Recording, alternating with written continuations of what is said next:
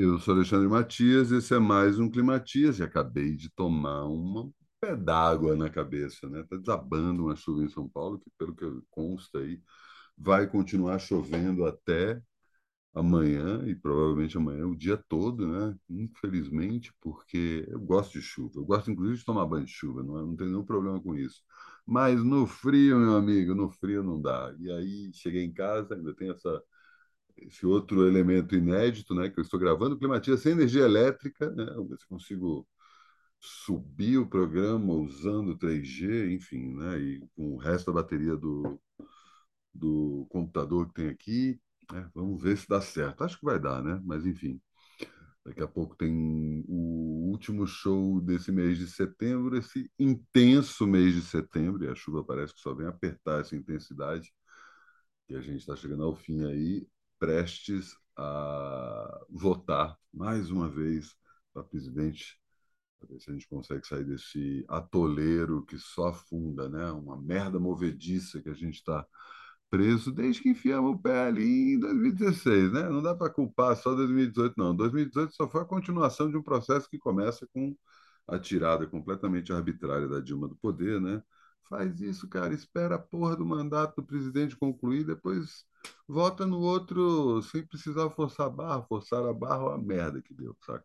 Na verdade, os caras que forçaram a barra estão rindo de orelha a orelha, né? Porque estão ganhando dinheiro pra cacete, tanto os caras que estão ganhando dinheiro mesmo, quanto os caras que tão, são os intermediários dele, que infelizmente é o nosso legislativo aí em várias instâncias, inclusive Vou puxar aí um assunto nos próximos climatias, mas saiba que, apesar da gente já saber em quem que a gente tem que votar para presidente, quem que a gente tem que votar para governador, quem que a gente tem que votar para senador aqui em São Paulo, né? Em outros lugares está mais fácil, em outros lugares está bem mais difícil. Mas aqui em São Paulo está mais ou menos. Essas três posições não tem muito o que falar, né? Lula, Haddad e Márcio França, né? Márcio França como o tal do voto útil, afinal de contas, é isso, é o astronauta querendo fugir impune aí dos crimes que cometeu na gestão do governo Bolsonaro, né? Ministro da Ciência e Tecnologia, talvez o, a pessoa mais risível a ocupar esse cargo, e dá para falar disso em quase todos os, acho que todos, né? Não vou cravar aqui quase todos, porque sempre tem uma figura excêntrica na Primeira República, saca?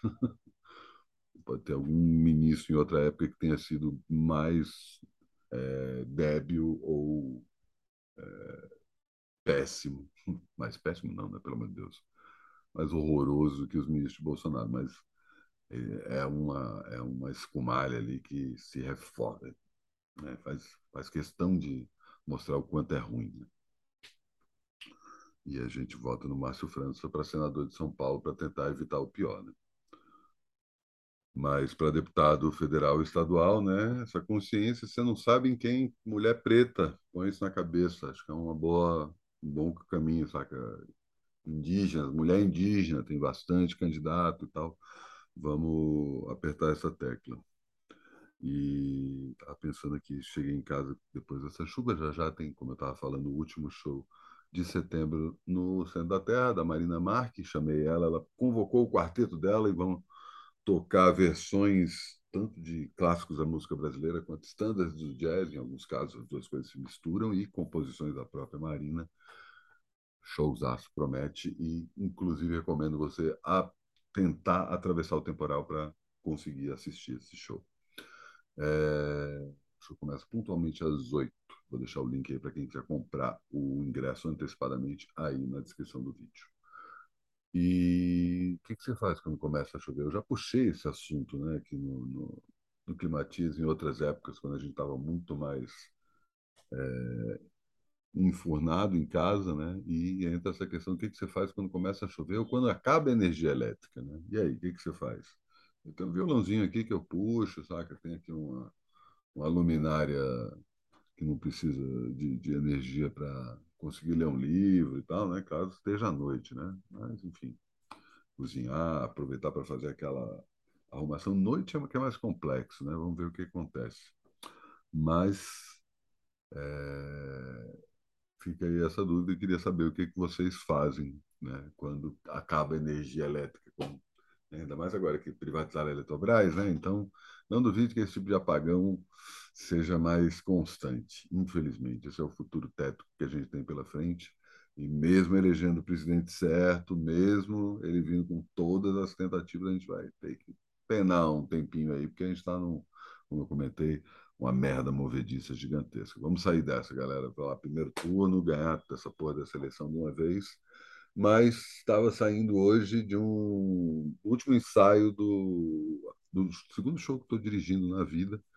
Um show, na verdade, a Kika, não sei se vocês conhecem a Kika, cantora, vale a pena ir atrás. Kika com dois casos, já tinha feito um show com ela e com a Tica ali no centro da Terra, uma temporada com as duas e ela veio me chamar, que eu tinha feito a curadoria do Prata da Casa em 2012, quando ela estava lançando seu primeiro disco para a viagem, que é excelente.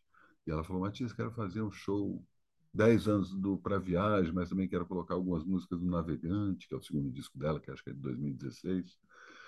E a gente estava trocando ideia, ela falando como ela gosta de reggae. Eu falei, cara, vamos, vamos fazer um disco de reggae, um show de reggae com o teu repertório? E a gente mete uns outros reggae também, outras músicas em versão reggae. O que, que você acha? É exatamente esse show que a gente vai estrear é, na próxima quinta-feira, às sete da noite, no Centro Cultural São Paulo. Consegui uma brechinha ali para voltar a esse lugar que eu tanto amo e faço o primeiro show dirigido lá. E a banda que a Kika juntou, meu amigo Louco Souza na batera, né? Louco Souza tocou com todo mundo. Hoje ele toca tanto no Atônito do Cuca, né? O Cuca Ferreira, saxofonista que toca tanto com a Alzira no corte quanto no Bexiga 70.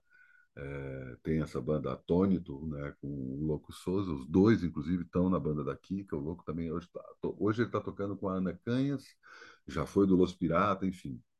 Roda aí, toca com um monte de gente. Batera bom pra caralho. No baixo, Victor Rice cara que dispensa apresentações, uma lenda do, do reggae brasileiro, gringo, mas já está paulistando aqui há muito tempo, né? Tá, acho que duas décadas já por aqui, fez versão dub de todo mundo, o cara já tocou com Scatalight, já, enfim, cara, é, se você não sabe quem é o Victor Rice, faça-se esse favor. Uma entidade do reggae, apesar de não brasileiro, mas uma entidade do reggae brasileiro, praticamente brasileiro essa altura do campeonato, né? É, na guitarra, ninguém menos que Guilherme Held, né? Nada mal. A Kika também segura a guitarra e toca teclado, e como eu comentei, saxofone e flauta transversal fica por conta do Cuca. O repertório passa tanto pelo primeiro quanto pelo segundo disco dela, quanto é... tem algumas versões, mas não vou dar, dar nenhum teaserzinho, não. Chega lá, o show para completar é de graça, às sete da noite. Os ingressos começam a ser liberados uma hora antes.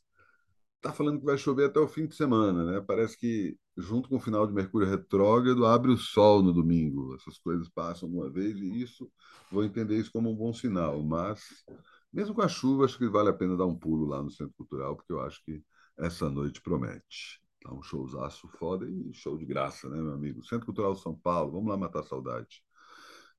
E se você assina o meu canal e aperta o sininho, vai receber a notificação nessa quarta-feira, às 11 da manhã, quando entrar mais um Cine Ensaio é...